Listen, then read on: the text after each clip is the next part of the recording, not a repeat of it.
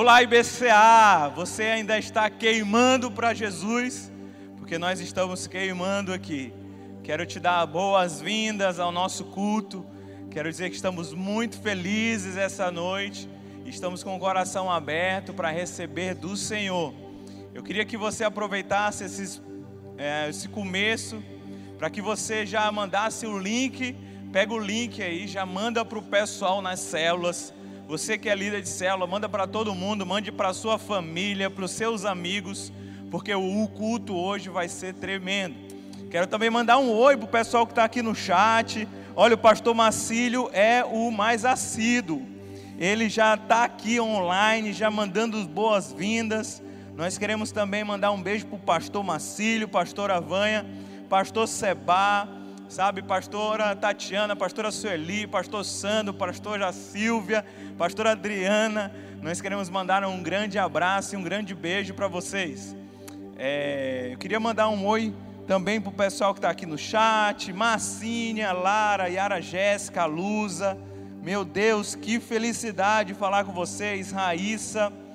Então, temos aqui Lara, Márcia Melo, Tianise, Fabrício, temos muitas pessoas online já, 96 pessoas. Olha, hoje é, pela manhã te, teve a nossa escola de líderes. Lucas estava dando aula. 55 pessoas, hein, Lucas? 52. 52 pessoas já ouvindo a respeito de evangelismo.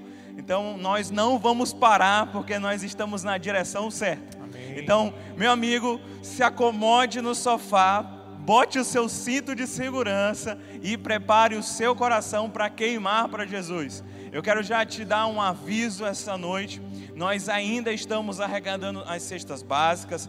Você pode tanto entregar aqui, até que eu acho que essa semana a gente não vai trabalhar com entregas por causa do decreto do governador que já saiu hoje. Mas nós estamos recolhendo. Se você quiser doar a cesta básica, você pode usar o site sementebca.org. Lá na parte de doação, você pode devolver os teus dízimos, ofertar na casa do Senhor. Se você não quiser passar no cartão de crédito, bote lá a função boleto bancário, tá? Temos também alguns links pré-definidos nos, nos valores já na descrição desse vídeo. Se você passa o chat, lá embaixo tem as descrições do vídeo. Então lá você vai ver o site Semente BCA, já vai ver o link com alguns valores pré-definidos e que você pode contribuir. Também eu quero te aconselhar e te pedir te inscreve no canal, bem aqui embaixo tem onde você se inscrever, sabe? Dá o like, comenta lá embaixo, sabe? Participa conosco do culto. Se você tiver algum pedido de oração, a gente vai estar aqui ao vivo orando por você. A gente vai estar comentando, tá bom? Então, que Deus te abençoe.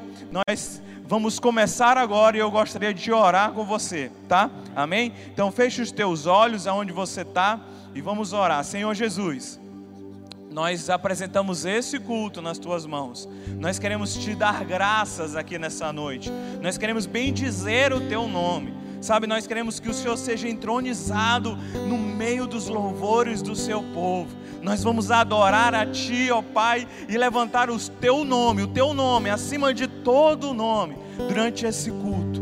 Pai, nós não queremos aqui bater uma tabela e fazer algo religioso, mas nós queremos, sabe, de certa forma entregar as nossas vidas como um sacrifício bom, agradável, suave, santo, diante da tua presença. Nós queremos levantar as nossas cabeças, olhar assim para as montanhas, olhar para os céus e ver que o nosso socorro vem de ti.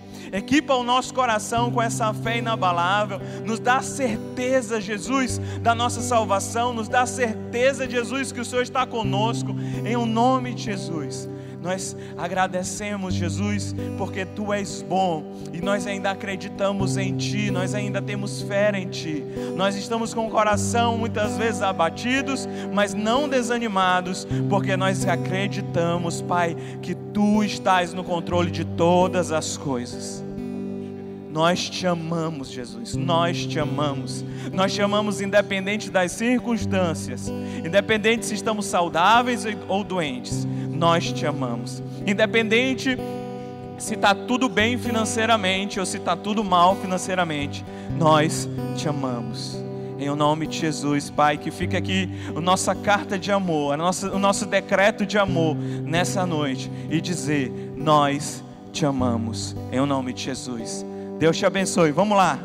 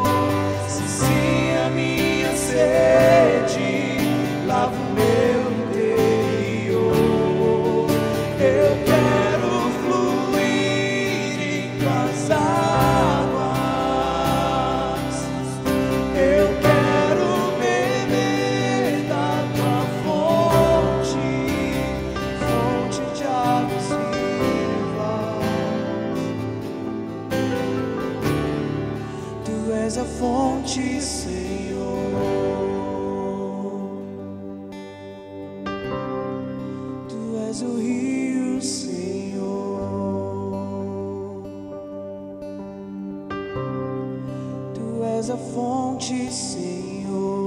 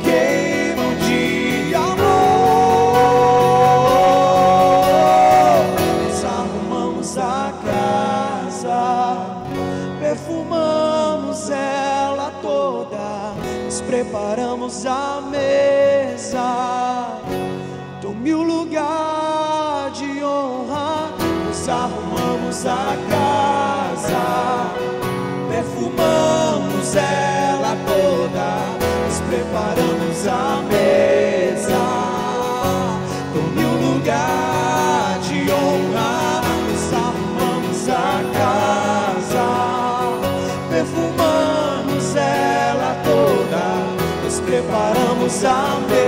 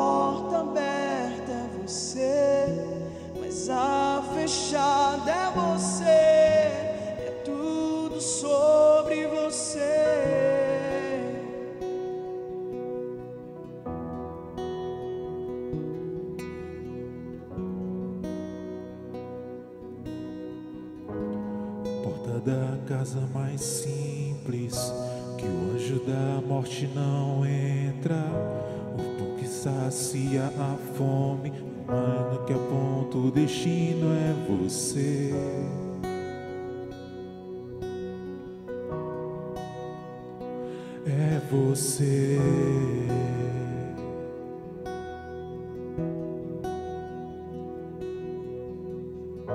A nuvem que aponta o destino é a mesma que encobre o passado, o pão que sacia a fome, a rocha que mata minha sede é você.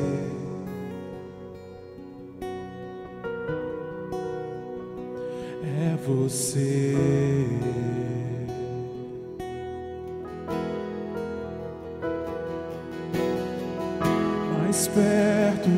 do monte, mais perto da face, me espanto com o peso da tua glória, mais perto da glória, é mais perto da morte e o medo quer me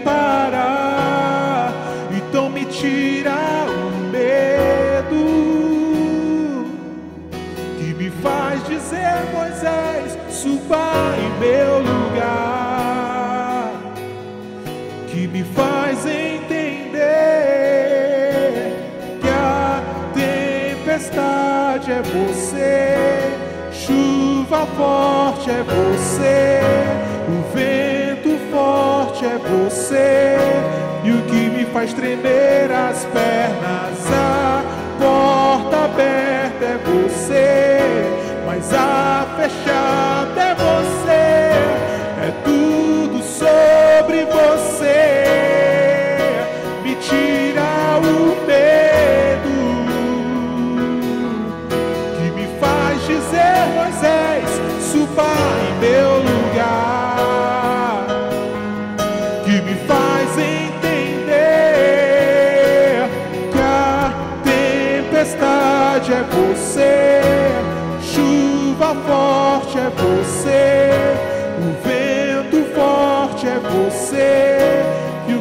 faz tremer as pernas, a porta aberta.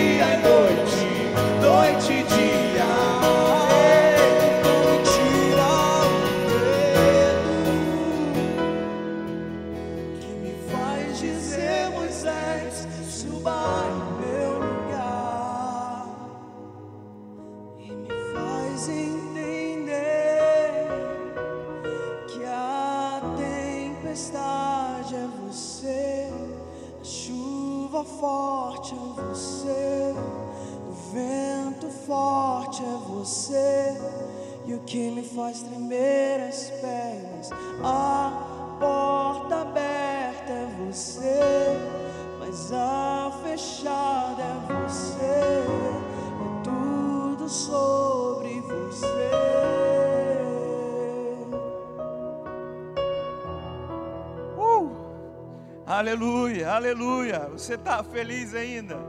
Estamos sentindo uma presença de Deus tão maravilhosa aqui nesse lugar. Ai, Jesus, nós ainda te amamos, Pai.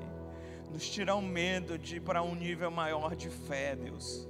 Nos tira o medo, meu Pai. Nos tira o medo para que a gente possa subir sem medo, sem medo, sem vacilar, sem olhar para trás, mas que possamos te encontrar no meio de todo o caos, de todo o meio de toda a pandemia, de qualquer coisa que aconteça, Pai, de forma externa, mas nos tira esse medo que nos bloqueia de passar de fase, de mudar de estação, de ir para um lugar de encontro, sabe, com maior intimidade, maior relacionamento. Oh, Jesus, vem. A tua noiva clama, o Espírito e a noiva clamam, vem. Maranata, ora vem, Jesus, vem, Jesus, vem, Jesus. Vem na nossa família, vem na nossa casa, vem nos nossos amigos. Aleluia. Aleluia, aleluia. Quero te dar alguns avisos agora, bem breve. Primeira coisa, eu quero te dar essa oportunidade para que você possa devolver os teus dízimos e as tuas ofertas. Se você está com a sua Bíblia física aí, pega ela, ou pegue o seu celular, seu iPad, o seu computador, abra em Marcos no capítulo 12, no verso 41. Vou te dar alguns minutinhos, na realidade alguns segundos, para você abrir a sua Bíblia aí ou ligá-la. Abra sua Bíblia em Marcos, capítulo 12, no verso 41. E a palavra do Senhor diz: Assentado diante do gasofilácio, ou seja, o local onde se colocavam as ofertas, observava Jesus como o povo lançava ali o dinheiro. Ora, muitos ricos depositavam grandes quantias. Vindo, porém, uma viúva pobre, depositou duas pequenas moedas, correspondentes a um quadrante. E, e chamando seus discípulos, disse-lhes: Em verdade, em verdade vos digo, que esta viúva pobre depositou no gasofilácio mais do que o, mais do que o fizeram todos os ofertantes. Porque todos eles ofertaram o que lhe sobrava, ela, porém, da sua pobreza, deu tudo quanto possuía, todo o seu sustento. Quando a gente lê viúva pobre, a gente já é um, algo redundante, porque viúva, naquele tempo, o homem que provia todas as coisas para casa. E quando se falava a respeito de viúvos, de viúvas, quando se falava a respeito de órfãos, ou seja, que não tinham mais família, se falavam de pessoas que não tinham estrutura, não tinham recursos, mas o que Jesus estava falando é, ele estava, a parábola fala, a história fala, que Jesus estava sentado, olhando todos aqueles que iam devolver as suas ofertas, devolver os seus dízimos. E o que chamou a atenção de Jesus não foram as grandes quantias depositadas naquele lugar, mas foi o coração daquela mulher de dar algo de importante, dar algo de valor para ela. Meus amigos, eu sei que a gente está passando por uma crise, um momento difícil, mas eu quero que a gente exerça a nossa generosidade, porque a nossa generosidade ela não importa as circunstâncias que estão ao nosso redor. Generosidade é algo que é ministrado ao nosso coração pelo próprio Deus, nos ensinando de ser igual a Ele. Tudo o quanto Jesus possuiu naquela cruz, ele nos entregou em generosidade. O que Deus tinha de mais importante, que era o seu próprio filho, ele deu em generosidade. A gente vai ver diversas histórias bíblicas onde algo, alguém precisava se mover, se movia em generosidade. Aquela viúva, quando se deparou com Eliseu e Eliseu pediu para ela, sabe, que fizesse o último bolo na farinha, aquela última farinha que ela tinha em casa, ela se moveu em generosidade. Momentos difíceis tendem a nos levar para o egoísmo, tendem a nos levar, sabe, a requerer tudo para nós mesmos. Mas eu quero despertar agora você que é a igreja do Senhor. Talvez você que não, não seja nosso membro, fique bem à vontade. Mas você que é o nosso membro, você que conhece as Escrituras, eu quero falar para você a respeito de ser generoso no tempo onde é, são mais difíceis as coisas. Por isso que eu estou falando para você que esse momento é especial. É um momento onde você pode devolver os seus dízimos e ofertas em adoração a Deus. Deus é bom e tem suprido todas as necessidades da igreja. Glória a Deus por isso. Mas o, o fator aqui, o ponto principal é a respeito das nossas vidas em nos oferecer em generosidade para poder abençoar a obra do Senhor. É abrir a oportunidade de dizer: eu tenho o pouco que eu tenho, ou aquilo que eu tenho, eu quero compartilhar e eu quero ajudar com aquilo que Jesus está fazendo nessa terra. Eu quero encorajar você também a nos ajudar a alimentar pessoas, pessoas que estão passando por dificuldades nesses dias. A gente, uma, uma, uma hora ou outra, nós recebemos mensagens de pessoas que estão passando por alguns momentos econômicos difíceis. E nós, como igreja, estamos tentando ajudar com cestas básicas, tentando ajudar, levando o alimento para essas pessoas durante esses dias. Então, eu quero pedir para você hoje, nos ajude, igreja, nos ajude. Ajude com uma cesta básica, ajude com um valor de um alimento. Mas se você fizer algo a respeito sobre a contribuir para ajudar as outras pessoas, eu quero que você comente lá no nosso Instagram, mande mensagem no WhatsApp, se você tem uma mensagem do seu líder de célula, seu WhatsApp do líder de célula, ou de alguém que você conhece da IBCA, para nos avisar que esse valor que você está nos informando, depositando, vai ser direcionado para ajudar essas, essas pessoas. Então, Zé, como é que eu posso fazer isso? Amigo, na descrição desse vídeo, a gente tem um site chamado sementebca.org. Eu vou pedir para a Colbert passar agora para você o site. Então, se você presta atenção no nosso site, lá na parte de doação, lá embaixo vai ter uma parte de doação. Então, é, vão ter alguns campos aí, alguma forma. Você pode fazer a assinatura mensal, onde você pode já deixar programado todo mês um determinado valor. Doação online, doações online. Você pode devolver os seus dízimos, ofertas e também nos ajudar com as cestas básicas ou um valor de um determinado alimento que você gostaria de nos ajudar. E também tem a opção de transferência bancária por enquanto, somente pela Caixa Econômica Federal. Então, você pode colocar aí transferência bancária, fazer um TED, fazer uma transferência online e nos ajudar a salvar pessoas que estão passando por dificuldades.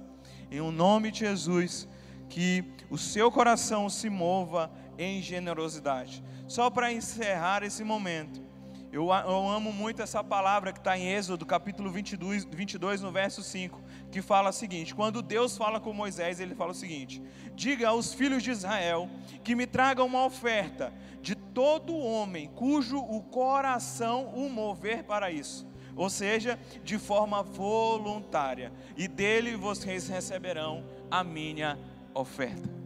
Ou seja, o coração voluntário, não por necessidade, não por pressão, não porque eu estou falando para você, mas quando o seu coração é ministrado pelo Espírito Santo e você decide contribuir de forma voluntária. Em o nome de Jesus. Amém? Então, eu vou pedir para que eles toquem mais uma música aqui essa noite. E aí a gente entra com a palavra. Que Deus abençoe.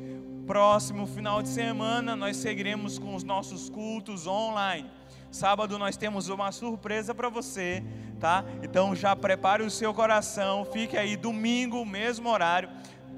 Gente, toda segunda, quarta e sexta, às oito e meia da noite, no Instagram da Pastora Vanha, eu vou pedir para os meninos colocarem ah, já no, na descrição do vídeo o Instagram da Pastora Vanha. Ela tem ah, contribuído, nos ajudado, nos discipulado pelo Instagram. Então você pode acompanhar essas lives, tem sido uma bênção. Muitas pessoas de fora, já foi com o Mark Schubert, essa semana foi com a Joelma, foi com. Quem mais? Guilherme Lima. O Guilherme Lima. Quem mais? Shalom. Shalom. Seja muitas pessoas Cezinha já. Cezinha. Quem mais? Lavinha. Lavinha, Zé Carlos. então tem sido uma benção. Amém? Você nos acompanha segunda, quarta e sexta, sempre tem uma palavra para nos tirar medo, nos encorajar, nos lançar em fé. Amém? Que Deus abençoe.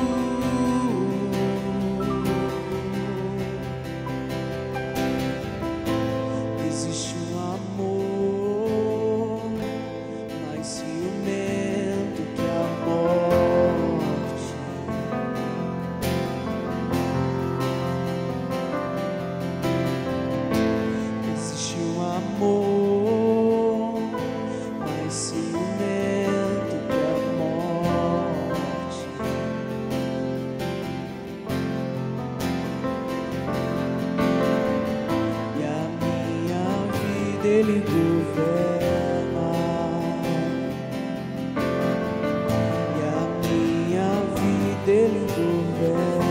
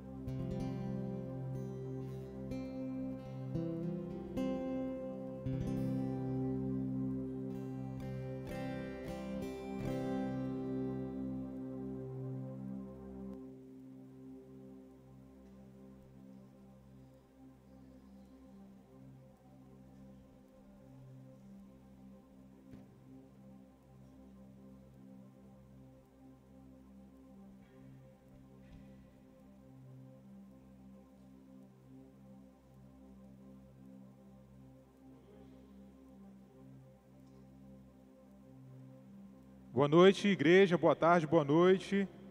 Vocês estão felizes com Jesus aí? Jesus está feliz com vocês? Gente, queria começar dizendo uma coisa. Uma, uma nota que saiu dizendo que a palavra de Deus não está de lockdown. Amém? Eu queria que você abrisse a sua Bíblia sem demora, no livro de Mateus, no capítulo 16. Queria agradecer a oportunidade a Zé, aos pastores. Obrigado pela confiança, muita responsabilidade. Estou me tremendo aqui. Mais que uma Toyota em ponto morto. Mas como diz a canção, né? Como é a canção que a gente cantou? Não, as pernas tremem, é você, né? Então é isso aí, cara. Isso mostra a nossa dependência do Senhor. Vamos lá, Mateus capítulo 16, nós vamos falar um pouco. Um pouco de ensino para esse tempo. Mateus capítulo 16, vamos ler a partir do verso do verso 13, tá?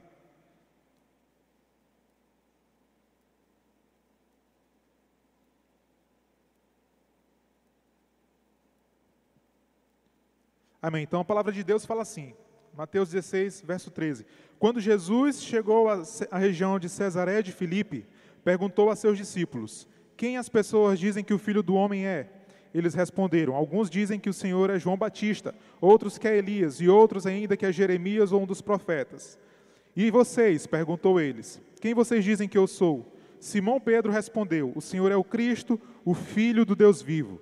Jesus disse: Que grande privilégio você teve, Simão, filho de João. Foi meu Pai no céu quem lhe revelou isso. Nenhum ser humano saberia por si só. Agora eu lhe digo que você é Pedro, e sobre essa pedra edificarei minha igreja, e as forças da morte não a conquistarão. Eu lhe darei as chaves do reino dos céus. O que você ligar na terra terá sido ligado no céu, e o que você desligar na terra terá sido desligado no céu. Então ele advertiu a seus discípulos que não dissessem a ninguém que ele era o Cristo. Jesus, é, é, verso 21. Daquele momento em diante, Jesus começou a falar claramente a seus discípulos que era necessário que ele fosse a Jerusalém e sofresse muitas coisas terríveis nas mãos dos líderes do povo dos principais sacerdotes e dos mestres da lei. Seria morto, mas no terceiro dia ressuscitaria. Verso 22. Pedro o chamou de lado e começou a repreendê-lo por dizer tais coisas. Jamais, Senhor, disse ele, isso nunca lhe acontecerá. Jesus se voltou para Pedro e disse: Afaste-se de mim, Satanás. Você é uma pedra de tropeço para mim. Considera as coisas apenas do ponto de vista humano e não da perspectiva de Deus. Amém? Gente, eu queria para a gente conversar um pouco essa noite sobre perspectiva. Sobre perspectiva. Não é? Se a gente for ver esse texto, nós vemos algo, tem algo muito curioso nesse texto, é, porque, em primeiro lugar, as pessoas estão falando acerca de Jesus e Jesus pergunta para os discípulos: Quem as pessoas dizem que eu sou? Olha, uns dizem que o senhor é um profeta, ou que é Jeremias, outro que é João Batista. E Jesus fala: Tá bom, mas e vocês? Vocês que estão andando comigo, quem vocês dizem que eu sou? E Simão Pedro dispara: Tu és o Cristo, o Filho de Deus vivo, o Filho do Deus vivo. E Jesus diz para Pedro: Olha, Pedro, bem-aventurado és tu. Na verdade, Simão, Bem-aventurado és tu, Simão, filho de Jonas, porque não foi nem carne nem sangue que te revelou isso. E na minha versão fala assim: porque nenhum ser humano pode saber isso por si só, a não ser que Deus o revele. Então Pedro ele teve uma revelação de quem Jesus era. Pedro é como se ele tivesse olhado da perspectiva de Deus. E sabe o que é interessante, irmão? É porque aqui Jesus já havia sido batizado, uma voz já tinha dito do céu que Jesus era o Filho de Deus, que dava muita alegria a Deus, e muitas pessoas tinham ouvido isso. Agora, por que, que somente Pedro teve essa revelação? É porque a informação ela é diferente da revelação. O que as pessoas tinham era informação do que Jesus fazia. Ah, não, ele tem curado, ele tem liberto algumas pessoas, então eu acho que ele é um profeta. Mas Pedro, apesar de ele ter informação, ele é como se ele tivesse tido a perspectiva de Deus e visto, tu és o Cristo, Filho de Deus vivo. Deus revelou a Pedro quem era Jesus. Por isso Jesus fala: olha, olha Simão, tu és Pedro, e sobre esta pedra, sobre esta verdade, eu edificarei a minha igreja.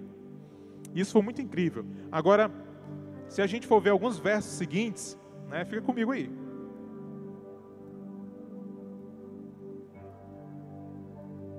Alguns versos seguintes, a Bíblia diz que a partir desse momento, Jesus começa a anunciar que era necessário que ele sofresse muitas coisas em Jerusalém, muito sofrimento, e que ele fosse morto.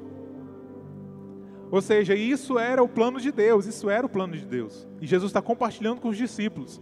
Agora preste atenção: Pedro teve a revelação que ele era o filho de Deus. E eu imagino que agora Pedro pega essa revelação e ela muda de perspectiva. Agora Pedro começa a olhar para essa revelação como o homem olha. Então, na cabeça de Pedro, era impossível que o Filho de Deus, do Deus Altíssimo, Todo-Poderoso, sofresse coisas terríveis e fosse morto por simples homens. Então ele chega para Jesus e fala: Senhor, é impossível, isso não vai te acontecer, para de falar isso. Mas a Bíblia fala que Jesus volta-se para Pedro e fala: Para trás de mim, Satanás. É? Essa expressão que Jesus usa é a mesma expressão que ele utilizou lá em Mateus, no capítulo 4, quando Jesus está sendo tentado no deserto. Na última tentação, Jesus fala: Afaste-se de mim, Satanás, porque está escrito: Adorarás somente ao Senhor teu Deus. Então Pedro, Jesus agora se volta para Pedro e fala: Afaste-se de mim, Satanás. Agora o contexto muda porque ele fala o seguinte: porque você olha para as coisas do ponto de vista humano e não da perspectiva de Deus. Então, irmão, o que é que teve de diferente na primeira hora, na primeira parte do texto que a gente leu, onde Pedro recebeu a revelação que Cristo era o Filho do Deus vivo, até o ponto em que Pedro disse que aquilo não era mais, que Jesus não precisaria sofrer. O que fez ele mudar de perspectiva, de deixar de olhar da perspectiva de Deus e começar a olhar da perspectiva humana, foi justamente o fato de Jesus anunciar que era necessário que ele sofresse. E Pedro utilizou o que ele sabia, o que ele conhecia, a sua, o seu intelecto, para julgar que não era justo, que não era possível, o Filho de Deus sofrer na mão de simples homens. E eu queria para nessa noite nós pensarmos um pouco sobre o tipo de perspectiva que nós estamos utilizando, sabe, para falar, de, para enxergar o mundo, para enxergar as coisas que têm acontecido. E eu não queria também limitar a nossa, a nossa palavra hoje apenas ao sentido da visão. Eu creio que os nossos sentidos eles precisam ter a perspectiva correta. Vou dar um exemplo. Ontem a gente estava assistindo a, live do Biel, do Gabriel Guedes, né? Eu e minha esposa lá em casa. E ela estava com brincadeira, ela estava com brincadeira comigo, né? Ela tava, o ventilador estava ligado e ela chegava perto do ventilador e ficava cantando de frente para o ventilador e ficava fazendo aquela voz trêmula, né? Só que eu estava longe, mas eu ouvia ela cantando. E ela perguntou assim: Tu está ouvindo a voz, o efeito na minha voz? Eu não, não estou ouvindo. Mas por que, que eu não estava ouvindo? Eu estava ouvindo a voz dela, mas não estava ouvindo o efeito. É porque eu estava longe. Eu estava em outro lugar. E Deus ele se importa com a perspectiva que a gente assume para enxergar as coisas. Por exemplo, lá em Juízes a gente vê Deus chamando Gideão, um homem que era morto de medroso. Mas quando Deus se apresenta para ele, Deus fala assim: homem corajoso, guerreiro corajoso, não é? E Deus ele trata com Gideão e tudo mais, levanta Gideão para livrar, livrar Israel dos midianitas. E quando está próximo de Gideão enfrentar ali os midianitas, Deus chega para ele e fala assim: Gideão, vai, porque eu já te entreguei os, os midianitas, já é certa a tua vitória. Mas se tu está com medo, Gideão, desce e ouve o que eles estão conversando, para que, que tu seja cheio de coragem. E aí Gideão decide descer até o acampamento lá dos midianitas. E ele ouve uma conversa onde o midianita teve um sonho, onde eles eram entregues nas mãos de Gideão. E aí ele adorou a Deus e tudo mais. Agora preste atenção, ele estava em uma posição e Deus pediu que ele mudasse a posição, para que ele pudesse ouvir. É? E isso encheu ele de coragem. Lá em Apocalipse também a gente vê o apóstolo João isolado na ilha de Pátimos, ele teve uma visão, e na visão, ele, além de ter a visão, ele ouve uma voz. E essa voz dizia para ele: João, suba até aqui, para que eu te mostre as coisas que hão de acontecer. Então essa voz convidou João para uma outra, para um outro lugar, para assumir uma outra perspectiva. Então, em Jeremias capítulo 1, por exemplo, Deus também ele chega para Jeremias e ele pergunta: Jeremias, o que tu vês? E Jeremias fala: Senhor, eu vejo um galho de amendoeira. E o Senhor responde: Viste bem. Isso quer dizer que eu estou vigiando a amendoeira simboliza né, a guarda do Senhor, vigia. Então eu vejo que Deus, Ele tem muita expectativa em nós assumirmos e olharmos para as coisas com a perspectiva que Ele enxerga. Quando a gente entende isso, que existem duas perspectivas ou mais, a gente começa a viver mais tranquilo, irmão. Sabe, eu queria tratar algumas coisas com vocês, e a primeira delas é que nós precisamos entender a perspectiva do homem natural. Porque todo homem ele nasce, ele nasce com a herança de Adão, não é? Então vamos ver aqui rapidinho em Coríntios, 1 Coríntios capítulo 2, verso 14 e 15, diz assim: O homem natural, vamos ler só o verso 14. Mas o homem natural não aceita as verdades do espírito de Deus. Elas lhe parecem loucura e ele não consegue entendê-las. Então essa palavra natural aqui no original ela é psique. É o homem que depende das suas emoções, da sede de conhecimento, o homem que vive a partir da, da sua própria experiência, dos seus próprios julgamentos. E isso é uma herança de Adão para nós. A Bíblia fala em Romanos 5, verso 12, que por causa do pecado de um só homem, não é? A morte entrou ao mundo e a morte passou a todos os homens. Então essa herança ela passou para todos os homens. Nós nascemos um homem natural com uma perspectiva natural, não é diferente da perspectiva de Deus. Então Adão antes de pecar, a Bíblia diz que ele andava nu junto com sua esposa e os dois não sentiam nenhum tipo de vergonha. Só que quando Adão peca, ele se esconde. E o Senhor pergunta: Adão, onde é que tu estás? E Adão responde: Senhor, eu tive medo porque eu estava nu e me escondi. Irmão, o que foi que mudou? Porque a Bíblia diz que ele andava nu antes de pecar. Diz que ele estava nu depois de pecar, mas ele só sentiu vergonha depois que estava nu. Depois que ele desobedeceu a Deus e pecou. O que mudou foi porque agora Adão teve uma experiência, conheceu alguma coisa e ele utilizou isso para fazer um julgamento, um julgamento de si mesmo ele começou a avaliar a sua vida a partir daquilo que ele tinha experimentado. E quando ele decidiu é, é, se julgar, né, se olhar a partir dessa perspectiva, ele teve vergonha, não é? E ele, te, e ele fez para si roupas com folhas.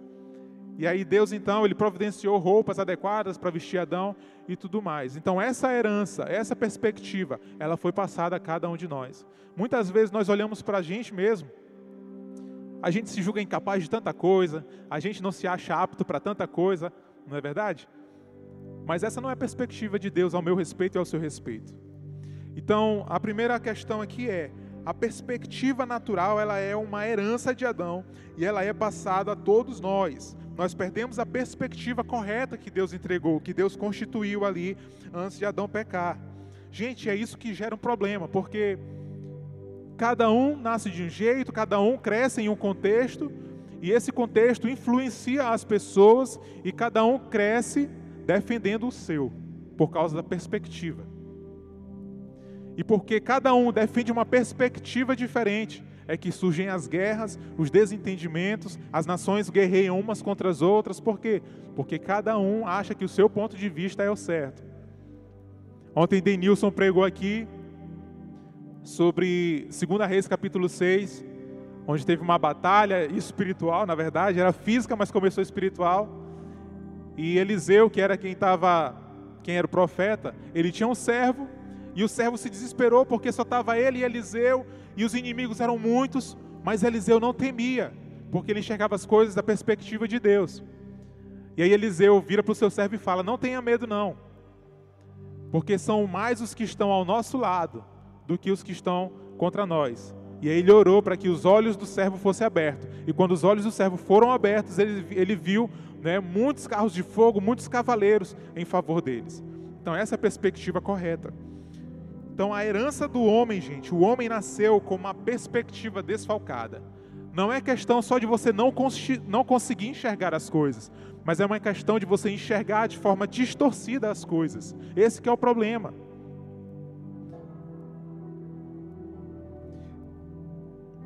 Então, uma vez que Jesus ele repreendeu essa perspectiva de Pedro, Pedro, para trás de mim, Satanás, porque você vê as coisas da perspectiva humana e não das, da perspectiva de Deus. Uma vez que Deus repreendeu esse tipo de julgamento, de olhar de Pedro, ele teria que prover uma perspectiva correta para a gente poder enxergar. Então, o homem nasce com a perspectiva errada das coisas, cresce em um contexto onde é influenciado. Então, Deus ele precisava providenciar não é um caminho de volta para que a gente pudesse ter a perspectiva de Deus. Tá, então como é que eu faço para ter a perspectiva de Deus?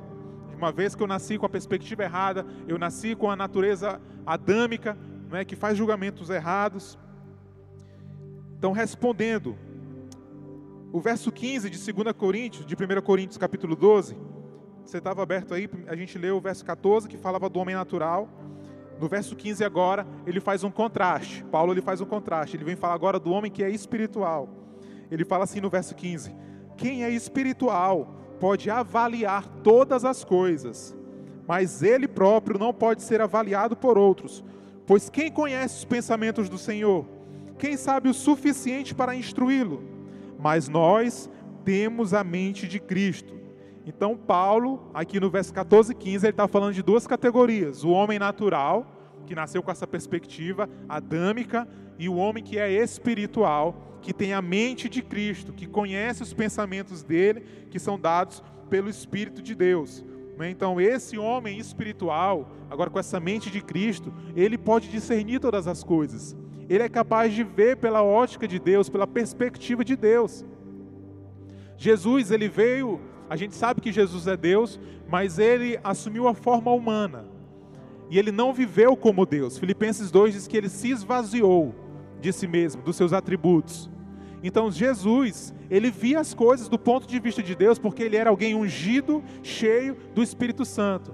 E o Espírito Santo é que sonda as profundezas de Deus, sonda o conhecimento de Deus e faz com que o homem que tem, o homem que é espiritual possa participar disso. Então, Lucas, como é que eu faço então para me tornar um homem espiritual? Visto que Jesus disse que o homem não pode receber revelação por si mesmo, a não ser que Deus o revele. Como que eu faço para mudar o meu estado de homem natural para homem espiritual? Para que eu possa olhar da perspectiva de Deus. Jesus, em uma conversa com Nicodemos, no capítulo 3 de João, ele explica isso. João capítulo 3, o Evangelho de João capítulo 3, o verso 5. Diz assim: Jesus respondeu: eu lhe digo a verdade: ninguém pode entrar no reino de Deus sem nascer da água e do espírito. Os seres humanos podem gerar apenas vida humana, mas o espírito dá à luz vida espiritual. Portanto, não se surpreenda quando eu digo: é necessário nascer de novo.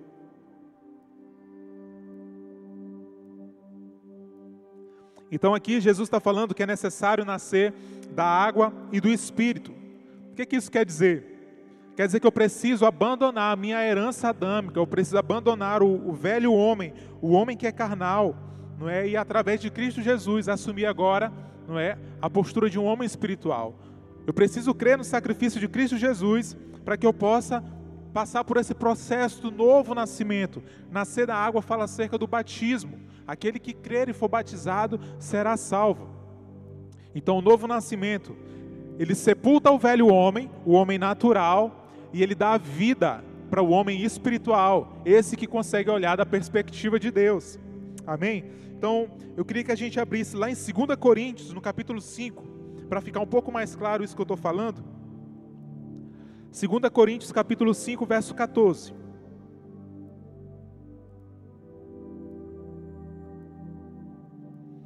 Diz assim o texto: De qualquer forma, o amor de Cristo nos impulsiona, porque cremos que ele morreu por todos. Também cremos que todos morreram. Ele morreu por todos, para que os que recebem sua nova vida não vivam mais para si mesmos, mas para Cristo, que morreu e ressuscitou por eles. Portanto, não avaliamos mais ninguém do ponto de vista humano. Em outros tempos, pensávamos em Cristo apenas do ponto de vista humano, mas agora o conhecemos de modo bem diferente. Logo, todo aquele que está em Cristo se tornou nova criação. A velha vida acabou e uma nova vida teve início. Cara, esse texto resume tudo, fala muito direto do que a gente está querendo conversar nessa noite. Uma vez que eu aceitei o sacrifício de Jesus na, na cruz, eu tomei parte na morte dele, eu participei da morte dele. Então, automaticamente, a minha natureza carnal morreu, foi sepultada com Cristo. Então, uma vez que eu criei nisso, eu preciso agora crer na ressurreição.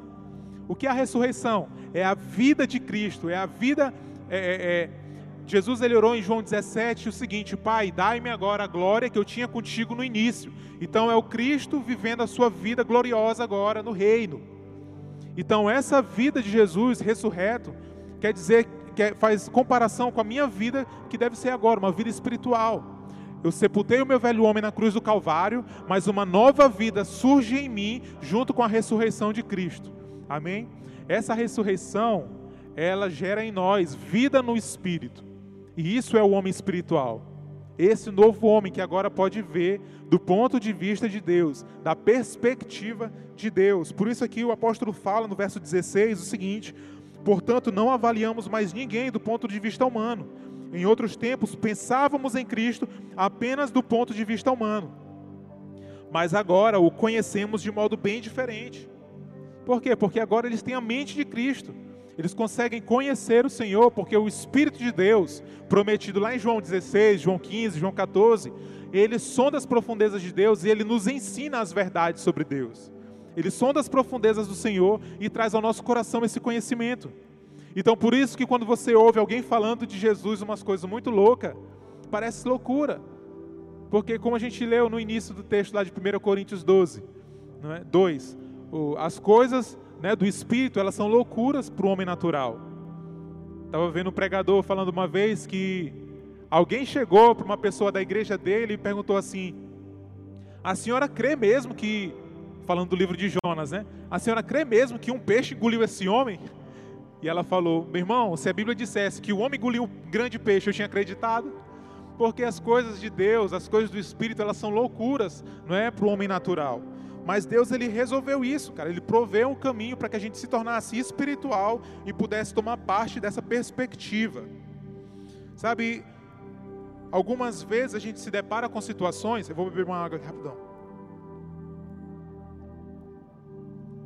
A gente se depara com algumas situações que, na nossa ótica, é muito sem saída, é muito impossível. Não é situações onde parece que a gente está num beco sem saída, cara. E talvez você tenha até assistido assim esses dias. Meu Deus, eu não tenho para onde correr. Eu olho para trás, tem um paredão. Eu olho para frente, não é? Tem um desafio que parece ser maior do que eu, que vai me vencer. Porque você está olhando da perspectiva humana. Sabe, eu imagino como se estivesse dentro de um poço. E dentro do poço, além de ser estreito, é escuro, você nem consegue ver. Então a mente começa a imaginar várias coisas, vários, é, é, várias ameaças, vários medos, e isso começa a assolar o seu coração. Mas eu quero te dizer que teve um salmista que passou por uma situação parecida. E ele diz lá no Salmo 40: Esperei com paciência no Senhor. Ele se voltou para mim e ouviu o meu clamor. Tirou-me de um poço de desespero, de um atoleiro de lama pôs meus pés em uma rocha e firmou meus passos. Deu-me um novo cântico para entoar, um hino de louvor a nosso Deus. Muitos verão o que ele fez, temerão e confiarão no Senhor. Eu gosto desse texto porque é como se agora o salmista ele estivesse enxergando de um ponto muito mais alto do qual ele estava. Sem falar no desespero que ele foi liberto, no medo que ele foi liberto, o Senhor firmou e colocou os pés dele em uma rocha. Então Deus, eu creio que Deus ele quer fazer isso com cada um de nós. Deus quer nos tirar do local em que nós estamos e nos colocar, nos colocar em um local onde nós possamos enxergar aquilo que Ele está enxergando. Eu não falo de um lugar geográfico, não falo de um local físico, mas eu falo de um tipo de olhar que existe disponível. Tomé, Zé estava conversando mais cedo aqui com a gente, e a gente é muito famosa essa passagem de Tomé, onde após o Senhor ter ressuscitado já, ele aparece aos discípulos, e Tomé acho que tinha ido ao banheiro, não sei onde é que ele estava, que ele não estava lá nessa hora. E o Senhor apareceu e sumiu. E aí os discípulos falaram: Tomé, o Senhor ressuscitou, estava aqui com a gente. E Tomé fala: Rapaz, eu só acredito se eu olhar, se eu tocar, senão eu não vou acreditar. Irmão, a fé ela é algo bem interessante. Vou falar um pouquinho mais dela, mais na frente. Mas o grande lance não é você ver para crer. O grande lance é você crer para que você possa ver. Tem um texto dos evangelhos que Jesus fala o seguinte: se você crer, você verá a glória de Deus. Então, o crer, ele nos dá uma ótica, ele nos dá um olhar que nos permite enxergar muitas coisas. E é esse tipo de olhar que o Senhor quer que nós tenhamos em meio às dificuldades, em meio a situações adversas. Quando nós estivermos dentro desses poços, né? Que nós possamos ter esse tipo de olhar. Colossenses, no capítulo 1, verso 13, diz assim: Ele, Jesus, Deus aqui, né? Ele nos resgatou do poder das trevas e nos trouxe para o reino do Filho do seu amor, do seu Filho amado, que comprou nossa liberdade e perdoou os nossos pecados. Então eu imagino as trevas embaixo, escuridão, você não tem como olhar muita coisa, e o braço forte do Senhor mergulhando nas profundezas, igual aquele pessoal que pega caranguejo, mete o braço lá no buraco, te resgata e te leva para um reino de luz, onde você possa enxergar as coisas. Então, Efésios capítulo 2, verso 6, diz assim: Pois ele nos ressuscitou com Cristo. Isso aqui é lindo demais, senhor e nos fez sentar com Ele nos domínios celestiais, porque agora estamos em Cristo Jesus. Irmão, esse texto diz que aqueles que nasceram de novo, que participaram da morte de Cristo, que foram ressuscitados com Cristo, eles estão assentados nos domínios celestiais, em lugares altos. Desse lugar você olha de cima para baixo. Então é mais ou menos assim. Vou dar um exemplo. Vou exemplificar, tentar aqui, né? Digamos que eu esteja aqui Vou pegar o exemplo do coronavírus. O coronavírus está vindo assim para cima de mim, desesperado para cima de mim. E eu olho para ele, começo a gritar, me desesperar, porque eu vejo ele vindo desesperado para cima de mim, querendo me esmagar. Só que quando o Senhor vem e me pega e me leva para assentar nos domínios celestiais, eu vejo de cima para baixo, então é como se eu visse os pés do Senhor esmagando o vírus. Entende? Você conseguiu entender a ótica, a perspectiva, como muda? Então Deus ele nos transportou do reino das trevas para o reino do Filho do seu amor. Ele nos fez assentar com Cristo nos domínios celestiais para que nós pudéssemos ter a ótica dele. Nós precisamos enxergar as coisas do ponto de vista do Senhor.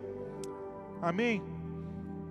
E tudo isso, gente, tudo isso que eu falei, se dá pela fé. E o que é a fé?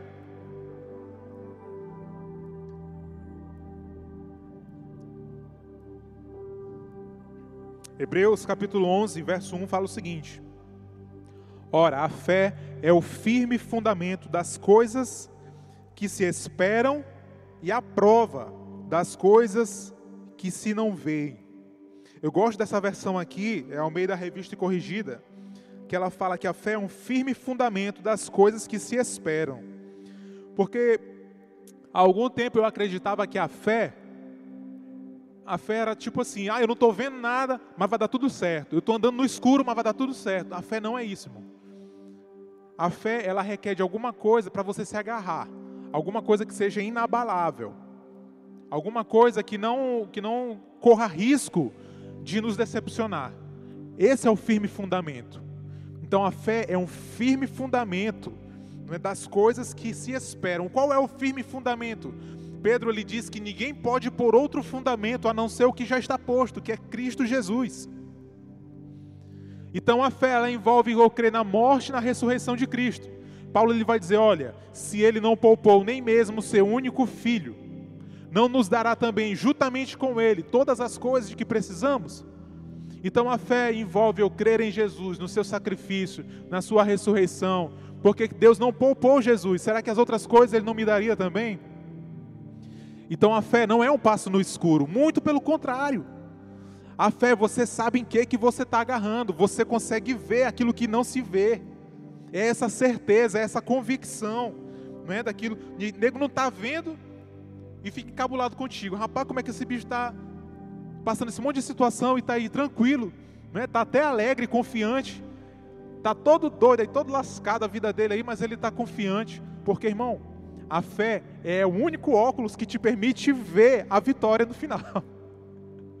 Eita, glória a Deus. Entende? Então é um firme fundamento, ele é inabalável. Ele é inabalável. Amém. Então, 2 Coríntios capítulo 4, verso 16, o apóstolo Paulo ele falou o seguinte: Por isso nós não desfalecemos, mas ainda que o homem exterior se corrompa, o interior, contudo, se renova de dia em dia, porque a nossa leve e momentânea tribulação produz para nós um peso eterno de glória, muito excelente. Verso 18: Não atentando nós nas coisas que se veem, mas nas que não se veem, porque as que se veem são temporais e as que não se veem são eternas. Então Paulo ele está dizendo, olha, nós não estamos nos confiando, na verdade nós não estamos nem prestando atenção nas coisas que nós podemos ver. Pelo contrário, nós estamos focados, nós estamos apegados àquilo que não se pode ver, porque isso é mais certo do que aquilo que podemos ver. Aquilo que nós vemos é passageiro, mas o que nós não vemos, isso é eterno, é inabalável, vai permanecer. E o único que é eterno, irmão, é Cristo Jesus. Por isso ele diz: olha, nós permanecemos inabaláveis, crendo, crendo. É, o texto de Hebreus, do capítulo 11, ele vai dizer que tudo que existe foi criado a partir do que não existe. Isso quer dizer que o que não se vê é muito mais real daquilo que nós vemos. Cristo criou todas as coisas, a Bíblia, a Bíblia identifica Cristo como aquele que chama à existência o que não existe. Por quê? Porque as coisas são criadas a partir do que não se vê. Então lembre-se disso, toda vez que você estiver numa situação e no seu coração vier, eu não vejo saída, creia que tenha saída. Ore, Deus, me faz olhar para essa situação com a perspectiva do Senhor, com a perspectiva do céu. Porque o Senhor ele tem provisão, ele tem saída. Moisés chegou diante do mar vermelho, não tinha para onde correr. Atrás vinha Faraó, na frente estava o mar. E aí? Moisés foi orar. Senhor, e aí, eu estou perreado agora, o que é que eu faço? Na minha tradução, Deus ele fala o seguinte: o que é que eu tenho com isso aí, Moisés? Diz para o mar se abrir isso. E Moisés ora que o mar se abra. Ele levanta lá o cajado e o mar abre e o povo passa com o pé enxuto, meu irmão, como se nem tivesse passado dentro d'água. Deus ele parou o sol para Josué, Deus fez o mar se abrir, Deus fez o rio Jordão se abrir, fez a água do rio parar de correr, Deus fez a sombra retroceder. Por causa de um rei, o rei Ezequias, cara. Deus acrescentou mais 15 anos à vida do rei Ezequias. Há algo impossível para Deus? Não há. O que é impossível aos homens é possível para Deus. O que nós precisamos fazer é assumir a perspectiva de Deus. Por que, que eu decidi falar de perspectiva? A gente está vivendo em um momento onde a visão está muito turva e as perspectivas estão muito difusas. Cada um está enxergando de um jeito, o nego se apavora, o nego é, leva para outro extremo a ponto de se acomodar e achar que não vai pegar doença nem nada e não se cuida. São dois extremos. Mas eu acredito que nessa situação nós precisamos olhar para tudo isso com a perspectiva de Deus. Mas lembra, te lembra que o homem natural ele não consegue assumir essa perspectiva. Ele precisa nascer de novo para assumir a perspectiva de Deus. A perspectiva do homem gera medo, gera insegurança, gera desconforto, desespero. O homem fica preocupado, faz coisas impensadas, nego acaba dentro do Mateus para comprar tudo, achando que Mateus vai fechar. O que eu estou dizendo desde o início é que a perspectiva do homem ela não te impede de enxergar as coisas que estão acontecendo. Ela, a diferença é que ela te faz enxergar de forma distorcida o que está acontecendo. Às vezes a gente olha uma situação e julga ser ruim. Ah, isso é muito ruim. A gente não entende o propósito daquilo. Por exemplo, Satanás pensou que matando Jesus na cruz, ele ia estar tá acabando com o plano de Deus, não sabendo ele que estava ajudando o plano a se cumprir. Mais uma vez, depois que Jesus ressuscita, Satanás começa a perseguir a igreja do Senhor, achando que, égua, o filho ressuscitou, agora eu tenho que matar a igreja, a noiva. Se eu matar a noiva, ele não vai conseguir prosperar. Então ele começa a perseguir a igreja. O que acontece? Os discípulos fogem, só que por onde eles vão fugindo, por onde eles vão correndo, eles começam a pregar o evangelho, rapidão. Ei, Jesus te ama, quer te salvar. Né? E a galera vai salvando e a igreja vai aumentando de tamanho, a igreja vai crescendo de uma forma sobrenatural. Então essa maldade contribuiu para a expansão do reino. E esse corona? Eu acredito, meu irmão, que esse corona é para a expansão do reino. É para o crescimento do reino de Deus. Nego está dentro de casa. Hoje eu estava falando no, na escola de líderes sobre evangelismo e a gente ser evangelista dentro de casa. Na minha casa, a gente sempre teve a prática de sentar na mesa junto para almoçar, desde quando eu me entendo por gente. Não me lembro uma vez que a gente deixou de se reunir para almoçar na mesa, a não ser as vezes que os nossos horários é, não batiam. Eu chegava na parte da tarde em casa, depois da escola, e minha mãe ia trabalhar mais cedo, então não dava. Mas fora isso, todas as vezes nós estávamos reunidos na mesa de casa. E ali a gente conversava sobre tudo. E quando eu me converti, eu sentia muita vontade de falar de Jesus, mas eu tinha vergonha. E eu estava falando hoje na escola de líderes que eu comecei com algo simples. Eu comecei a orar com todo mundo de mão dada pela comida. E olha a minha oração: Senhor, abençoa a nossa comida, a nossa família, em nome de Jesus, amém. Pronto. E aí Deus começou a fazer. Então esse é um momento onde Deus ele quer reestruturar as famílias. Tudo começa em casa, senhor. Tudo come... educação começa em casa. Né? A gente ouve as pessoas falando isso direto e é uma verdade. A educação começa em casa. Então Deus ele quer trazer de volta a essência do que é família. Sabe, se você não tem essa prática de sentar na mesa com a sua família, já começa a fazer diferente, né? Propõe isso. Se você mora longe dos seus pais, faz uma chamada de vídeo na hora do almoço, né? Almocem juntos, porque Deus ele quer começar a fazer essas coisas dentro de casa. Então eu vejo que esse coronavírus tem unido muita gente tem unido muitas famílias, gente que não se falava, agora se fala, irmão que brigava com irmão. Sabe, e eu quero te encorajar a sair dessa perspectiva que você está e assumir a perspectiva de Deus. Até mesmo dentro da igreja, gente, a gente tem abandonado essa perspectiva de Deus e tentado olhar para as coisas com a perspectiva natural. Eu vejo gente desesperado é, com essa questão política e tudo mais, não é? Direita, esquerda. Tem um texto em Provérbios que diz que não é para a gente se desviar nem para a direita e nem para a esquerda, mas guardar o nosso pé do mal. Né? Então Deus está anulando as duas coisas como esperança. Oh, não é para vocês nem para a direita nem para a esquerda. Né? Confie no Senhor. E aí muda o ministro, todo mundo se desespera. A perspectiva de Deus não é essa, não. Sabe qual é a perspectiva de Deus acerca do plano da nação, das nações. Ó, Salmos capítulo 2, verso 1, fala assim: Por que as nações se enfureceram tanto? Por que perdem seu tempo com planos inúteis? Os reis da terra se preparam para a batalha, os governantes conspiram juntos contra o Senhor e contra seu ungido. Vamos quebrar estas correntes, eles dizem. Vamos nos libertar da escravidão. Aquele que governa dos céus, olha a perspectiva de Deus. Aquele que governa dos céus ri. O Senhor zomba deles. Então, em sua ira, ele os repreende e com sua fúria os aterroriza. em outras palavras, o nego acha que está abafando, e Deus está rindo. Entende? A política pode fazer seus planos, os governantes. Eh, tem um, uma linha agora aí que acredita num governo mundial, né? Meu irmão, Deus olha para essas coisas e ri. Claro que Deus odeia a injustiça, Deus odeia a corrupção. Mas esses planos que o nego faz aí, isso para Deus não é nada. Entende?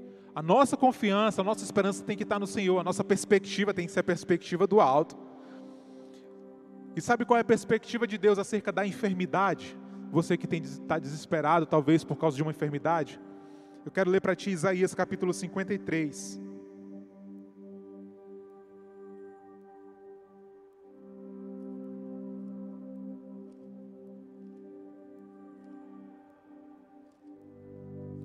Isaías capítulo 53, verso 5. Não, vamos ler a partir do verso 4. Esse texto está falando acerca de Jesus. Tá?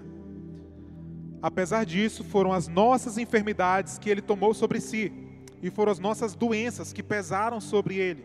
Pensamos que o seu sofrimento era castigo de Deus, castigo por sua culpa, mas ele foi ferido por causa da nossa rebeldia e esmagado por causa de nossos pecados sofreu castigo para que fôssemos restaurados, e recebeu açoites para que fôssemos curados. Sabe qual é a perspectiva de Deus acerca da enfermidade? Já está curado. Já está curado. Jesus ele foi açoitado. O remédio, o remédio que nos cura, foi o açoite que Jesus levou. Foram os açoites que Jesus levou. Ele levou sobre si todas as nossas enfermidades, todas as nossas doenças.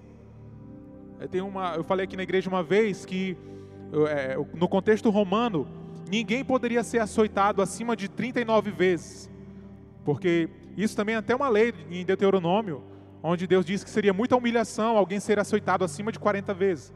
Mas o Império Romano, ele açoitava até 39, para que depois essa pessoa pudesse ser açoitada novamente. Se ele fosse açoitado às 40, acabou, nunca mais na vida ele poderia ser açoitado. Por isso Paulo fala que ele foi açoitado cinco vezes de 39 açoites. Então Jesus, pelo, por esse estudo que a gente fez, ele tomou 39 açoites. E aí eu apresentei uma lista com as raízes de doença, os grupos de enfermidades.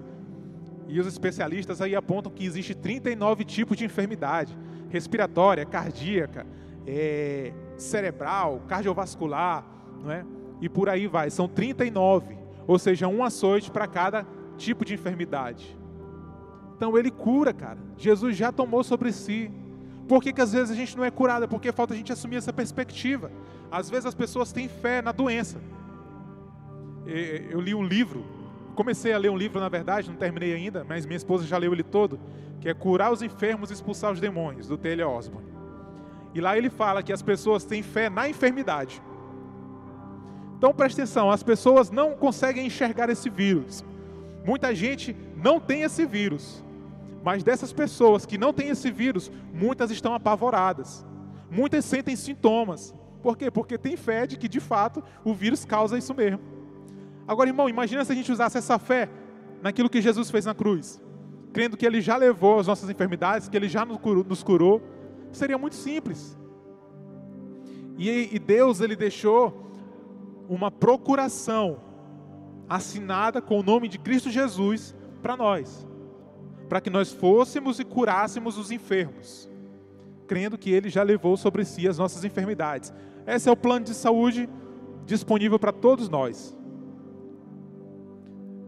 Sabe, e nessa noite Talvez você tenha se sentido amedrontado por tudo que você tem visto, talvez sem esperança, por toda essa situação. Ainda dá tempo de você assumir a perspectiva de Deus. Ainda dá tempo de você sair desse lugar que você está, entende? E se assentar com Deus nos domínios celestiais. Sabe, isso não te garante só uma nova perspectiva, mas isso te garante vida eterna. Isso te garante salvação. Tem um versículo em Pedro que diz que o Senhor, o desejo do Senhor é que todos sejam salvos. E essa palavra salvo, ela fala de uma salvação no corpo, na alma e no espírito. Ou seja, curar também as enfermidades. Então talvez você esteja aí sem esperança, olhou para essa situação com a ótica errada, e eu quero te convidar nessa noite a decidir se tornar um homem ou uma mulher espiritual, nascer de novo da água e do espírito. Mais do que isso, irmão. Quando nós nascemos de novo, toda uma vida antiga, ela é cancelada. Ela é apagada. Ela é rasgada. Colossenses capítulo 2, verso 14 e 15, diz que Jesus na cruz do Calvário, ele pegou o escrito de dívida que havia ao nosso respeito e cravou ali na cruz e que dessa forma ele humilhou publicamente todos os nossos inimigos espirituais. Então eu quero te convidar nessa noite a abandonar, sabe, essa perspectiva, a abandonar essa natureza adâmica. Todos nós nascemos assim, irmão, mas nós precisamos decidir por assumir essa nova natureza que Cristo Jesus nos deu. Na verdade, que Ele nos oferece. Cabe a nós aceitar isso ou não. E eu queria que você fizesse uma oração comigo, você que deseja, sabe, ter a, a, esperança reavivada no seu coração, você que decide viver uma nova vida, você que decide nessa noite se assentar com Jesus, fazer dele o Senhor e Salvador da sua vida, sabe, para começar a enxergar as coisas do ponto de vista de Deus, para começar a viver de acordo com a nova vida que existe em Cristo Jesus. Você que talvez decida ser uma nova criatura, você que anseia por um novo começo, uma das coisas, eu sempre falo isso, uma das coisas que eu sempre quis era que tudo aquilo que eu havia feito, né, as mentiras que eu contava, as coisas que eu fazia, as articulações que eu fazia para me esconder das coisas erradas, eu queria que tudo isso fosse apagado e eu não precisasse ter que inventar uma outra mentira para esconder uma mentira antiga. O meu desejo era isso. E sabe onde encontrei isso? Em Jesus Cristo.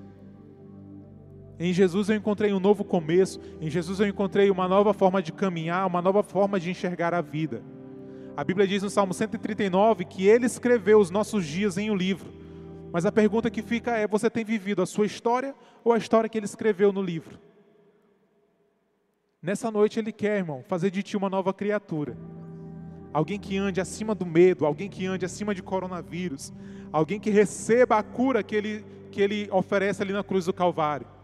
Sabe, eu queria orar por você nessa noite. Então, Deus, eu quero te apresentar, Senhor Deus, cada vida, Pai, que tem assistido as lives, que tem assistido essa live. Deus, eu oro para que de uma forma pessoal, particular, o Teu Espírito Santo vá agora no coração de cada pessoa, Pai, porque é Ele que convence. Jesus nos livra, Pai, de olhar para as coisas que acontecem ao nosso redor do ponto de vista humano. Longe de nós olhar para as coisas, Pai, ao nosso redor do ponto de vista humano. Mas que o Teu Espírito Santo nos ajude a olhar para as coisas, Pai, para todas elas, do ponto de vista de Deus. Eu oro por essa pessoa, Senhor Deus, que decide nessa noite, sabe, entregar a vida para o Senhor, Pai amado, que decide nessa noite se arrepender dos seus pecados. Para essa pessoa que decide, Senhor Deus, nascer de novo, Deus. Eu oro para que o Teu Espírito Santo vá de encontro ao coração dela nessa hora, Pai quebrantando, Pai, gerando testemunho interior de que ele é um filho amado, ela é uma filha amada do Senhor. Deus, a tua palavra diz que o Espírito do Senhor testifica ao nosso espírito que nós somos filhos de Deus.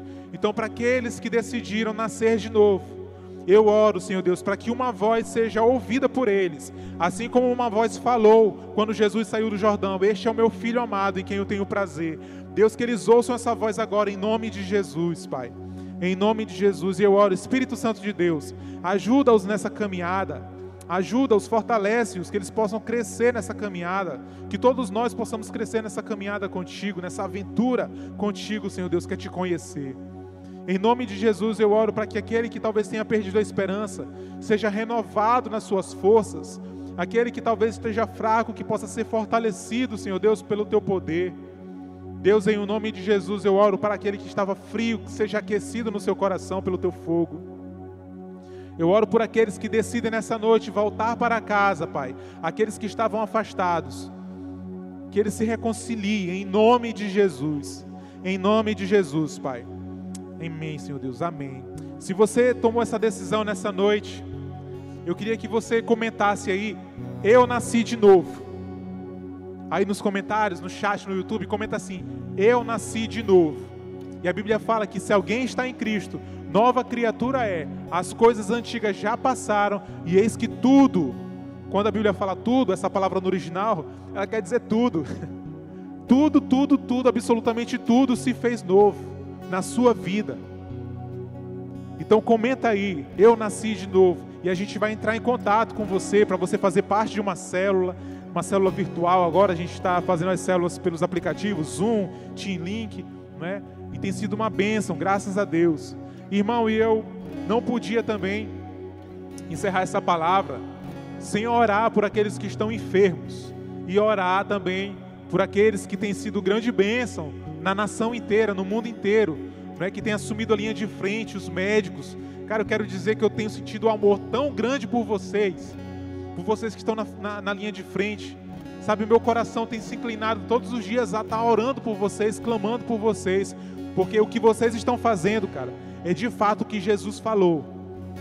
Que não existe maior amor do que esse, em dar a sua vida para salvar outros. E o que vocês estão fazendo, cara, é dando a vida de vocês, pondo em risco não só a vida de vocês, mas a da, da família de vocês que convive com vocês também, para salvar pessoas que talvez vocês nem conheçam. Sabe, eu amo vocês, eu, eu oro para que Deus guarde o coração de vocês, livre vocês de todo mal. Então vamos orar pelos enfermos. Irmão, eu quero que você creia, eu quero ativar a tua fé nessa noite, você que está enfermo. Seja lá qual for sua enfermidade. A perspectiva de Deus, ela crê que Cristo Jesus levou todas as enfermidades na cruz do Calvário. Então não vai ser sintoma que você está sentindo que vai mudar isso. Não vai ser talvez pensamentos que você tenha que vai mudar isso. Nada pode mudar o que Jesus fez na cruz. Então eu já repreendo desde agora todo sintoma, toda flecha de enfermidade, e eu quero que você, por mais que você esteja sentindo alguma coisa, a verdade de Cristo, de que Ele te curou na cruz do Calvário, permanece sendo verdade. Permanece sendo verdade. Eu quero que você decida andar acima desse sintoma. Por mais difícil que isso possa parecer, por mais loucura que isso possa parecer, eu quero te convidar a ser louco nessa hora, a crer além daquilo que você esteja sentindo. E nós vamos orar de uma forma bem simples por conta daquilo que Jesus fez e por conta do mandamento que ele deixou de orarmos pelos enfermos. Não é a minha oração que vai te curar, não é a forma que eu oro que vai te curar, não são as minhas palavras, mas é o que Jesus fez na cruz do Calvário. Sabe, não é a minha fé também, porque o poder de Deus está acima da minha fé, mas eu tenho fé que Ele pode curar, eu tenho fé que Ele vai curar, amém? Então, fica comigo, né? Eu vou orar agora por você que está enfermo. Eu oro por aqueles agora que talvez estejam sentindo é, os seus pulmões com um peso, com uma, como se fosse uma pressão nos pulmões, sabe? Talvez sentindo dor nas costelas. Eu oro para que você agora receba um novo fôlego, para que você encontre um ar sabe, que você consiga respirar profundamente agora no nome de Jesus. Eu oro para que tudo isso que esteja impedindo você de puxar a respiração caia por terra e saia no nome de Jesus agora. Eu dou uma ordem para que isso caia por terra em nome de Jesus.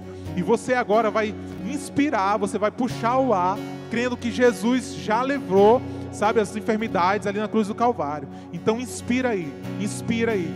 Respira bem fundo assim, ó. E se você respirou bem fundo e sentiu o ar voltar, eu quero que você glorifique o nome do Senhor onde você está. Dá um glória a Deus aí, porque Ele é digno do nosso ar, Ele é digno do nosso fôlego. E é Ele que dá o fôlego de vida. Eu quero orar por você, talvez que tenha sentido dor de cabeça há vários dias. Há vários dias. Eu queria que você colocasse a sua mão aí na sua cabeça. Talvez seja alguma dor que esteja aí se estendendo até para as costas, né? Então eu vou orar em nome de Jesus. Coloca a sua mão aí na sua cabeça. Deus, eu oro para que toda dor, Senhor Deus, seja removida agora em nome de Jesus. Obrigado pela cruz do Calvário que remove as nossas dores e enfermidades. E eu rejeito, eu amaldiçoo toda enfermidade, toda dor de cabeça agora, em nome de Jesus. Em o nome de Jesus. Em o nome de Jesus. Seja restaurada toda a saúde. Que toda dor saia agora, em nome de Jesus. Amém. Amém. Eu queria orar por você, talvez, que tenha sentido dor no ombro. Que você não consegue levantar o braço, não sei. Ou você que tem sentido uma dor no meio das costas. Você até consegue se locomover, mas em alguns, alguns momentos você sente uma dor nas costas, às vezes vem para o peito. Eu quero agora pedir para você ficar um pouco de pé. Fica de pé aí. Em nome de Jesus. E eu queria que você erguesse os seus braços. Pode, pode levantar devagar, eu queria que você levantasse os seus braços. Em nome de Jesus, e eu oro, Senhor Deus, para que toda a saúde no corpo físico, Senhor Deus, seja restabelecida. Eu amaldiçoo, repreendo toda dor no peito, toda dor na costa, toda dor no ombro. Deus, eu repreendo a paralisia, Deus, em nome de Jesus, que os movimentos sejam restaurados e restabelecidos, em o nome de Jesus, Deus, para honra e glória do Teu nome e do Teu louvor. Se foi você aí, irmão, que sentiu isso, né, que foi curado talvez de uma dor no ombro ou na costa, eu queria que você desse uma grande salva de palmas para Jesus porque Ele é digno, Ele é poderoso para curar, em nome de Jesus. Em nome de Jesus. E eu quero orar no geral agora, por todos vocês que estão enfermos, Senhor. Eu te apresento toda e qualquer enfermidade que possa ter sido apresentada, que possa estar agora nos assistindo. Deus, em nome de Jesus, que elas batam em retirada, Senhor Deus, porque a tua palavra diz que se alguém está em Cristo, nova criatura é, e todas as coisas, Pai, antigas foram ficadas, ficaram para trás, e tudo se fez novo. Então eu declaro um corpo novo, eu declaro joelhos novos, eu declaro, Senhor Deus, coluna nova, Senhor Deus, em nome de Jesus, Pai. Que o Senhor possa restabelecer e restaurar todo o corpo, Senhor Deus, para a honra e glória do Teu nome e do Teu louvor. Em nome de Jesus. Em nome de Jesus. Então, irmão, que Deus abençoe. Eu queria só deixar um recado. É, nós começamos hoje a escola de líderes, como o Zé falou, foi uma bênção. Se você não participou, se você está com dúvida em saber a sua situação na escola de líderes, procura as meninas lá no grupo, as secretárias lá no grupo da escola de líderes, e nós já estamos trabalhando também para botar em ordem, botar em prática novamente a nova criatura, para não parar, porque nós não vamos parar. Amém? O reino de Deus é assim, irmão, é dinâmico, se movimenta está acima de tudo e qualquer, toda e qualquer coisa. Amém? Então que Deus te abençoe. Né, que você tenha uma semana espetacular na presença do Senhor, sabe? Acompanhe as nossas lives, que você seja cheio do Espírito Santo, que você seja cheio da palavra de Deus, que você seja uma bênção por onde você passar e que você brilhe a luz de Cristo na sua casa, em nome de Jesus. Amém? Beijo, amo vocês, estou com saudade.